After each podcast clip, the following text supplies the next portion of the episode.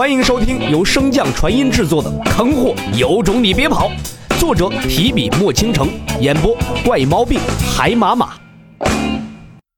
第一百三十五章，老姚千里送刀，李长风终败阵。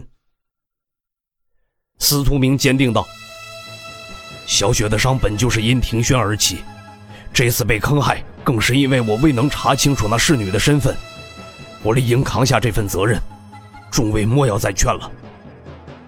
司徒明扭头望向老姚，丹王前辈，需要我怎么做？您尽管说。老姚应声道：“事不宜迟，那我现在便开始准备。”老姚说着，便开始准备所需要的丹药和工具。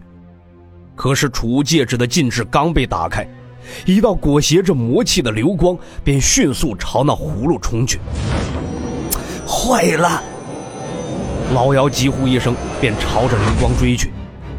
可被那魔气裹挟的流光似乎并未遇到阻碍一般，就冲进了那药葫芦之中。反倒是老姚被药葫芦四周的阵法给挡了下来。见那流光彻底摆脱了神识的锁定，老姚气得直跺脚：“我怎么就迷了心把他带来了呢？这一下麻烦可大了！”司徒明等人飞上前来，问道：“那是什么？”一柄魔刀。闻言，众人皆沉默了下来，身体更是不自觉的绷紧，死死的盯着药葫芦。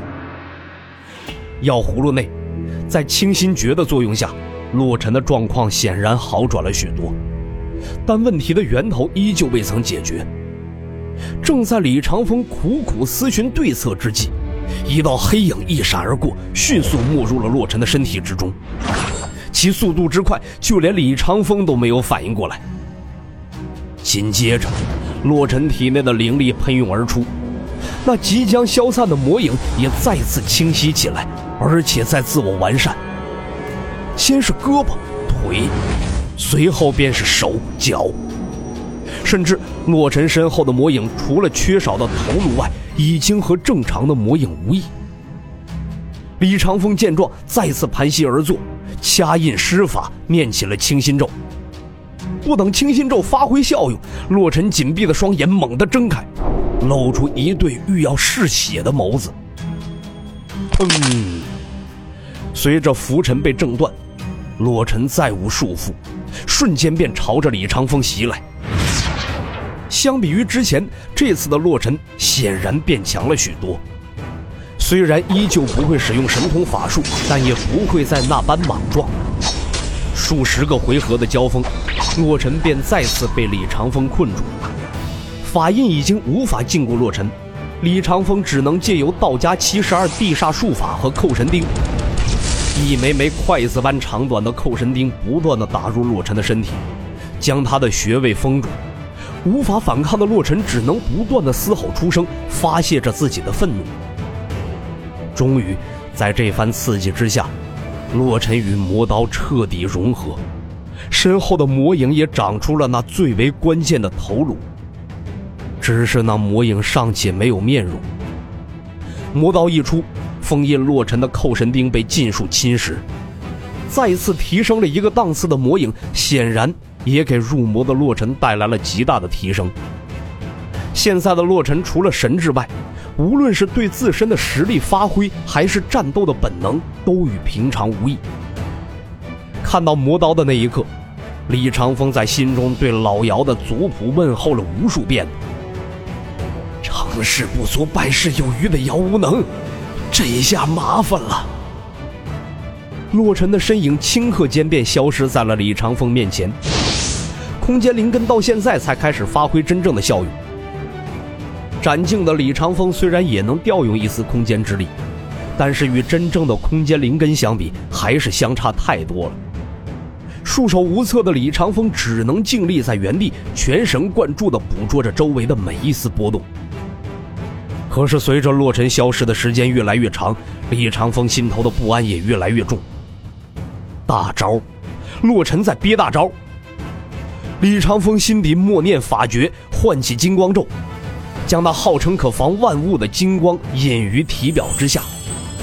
空间灵根和时间灵根乃是超脱了常理的存在，也是灵根中最为高贵的两个。李长风活了近万年，自然知道其可怕之处，不仅无从遁迹追杀，而且防不胜防。想要制服洛尘，唯有让他先动手，借由他攻击这短暂的空缺而将他困住。僵持并未持续多久，李长风便感觉到了周围的空间波动。几乎是波动出现的同时，李长风便再次挥动拂尘砸了过去。李长风刚动手，其背后便再次传来了空间波动，裹挟着无尽魔气的战刀，带着那浓郁的杀意刺向李长风的后心。李长风嘴角微微一翘，终究还是太年轻了。金光护体瞬间展开，魔刀与金光相触的瞬间，那浓郁的魔气便如红炉点雪，瞬间消融。更是发出一阵阵刺耳的刺啦声。李长风抛弃拂尘，迅速伸手向后扣去。若是洛尘持刀，李长风扣去的位置正是洛尘的脖颈。可恢复了战斗本能的洛尘，真的如此好对付吗？李长风在扣入空间裂缝的一瞬间，面色巨变，空了，无人持刀。那再无灵力支撑的浮尘瞬间被长枪撞开。凌冽的枪头喷吐着罡气，瞬间扎入了李长风的金光之中。纵使有金光的防护，那锐利的长枪依旧在李长风的后腰处开了个窟窿。李长风肌肉瞬间收紧，将长枪夹住，不顾伤势，扭身朝着洛尘拍去。先前那被撞飞的浮尘也迅速回归，如同孔雀开屏一般。将竹尾丝扎入洛尘身周的空间中，不让其逃脱。前有李长风刻有镇灵印的一掌，后有浮尘挡路，本是必要受创的局面。可洛尘望着李长风，竟然露出了一抹诡异的笑容。李长风自然看到了这一笑，不过事已至此，他也无暇多顾，只能更加用力地拍向洛尘。就在李长风的手掌即将触碰到洛尘的那一刹那，洛尘所在突然变成了一把魔刀，而洛尘没有在使用空间灵根的情况下，竟然出现在了魔刀原先所在的位置。这诡异的一幕正是这柄魔刀的本命神通之一——离影。这李影是魔刀名言的本命神通之一，唯一的效果，魔刀名言与其主人互换位置。但神通发动的条件是，魔刀需要具备充足的能量，且互换位置越远，所需要消耗的能量越多。李长风收手不及，一掌拍在魔刀之上，身上的金光与魔气对抗，也迅速的消耗着。而背后的洛尘自然不会放过这大好的机会，一枪捅向李长风的头颅。说时迟，那时快。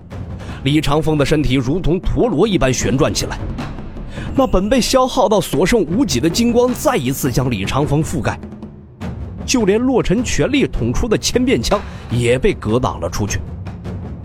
长枪离手，洛尘伸手召来了魔刀，毫不犹豫地朝着李长风所化的金光陀螺斩去。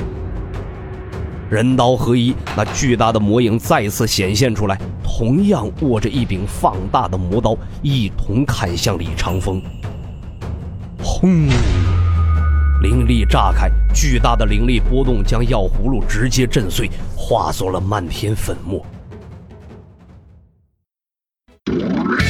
本集播讲完毕，感谢您的收听。如果喜欢，可以点击订阅哦，关注本账号还有更多好听的内容，还不快动动你的手指头！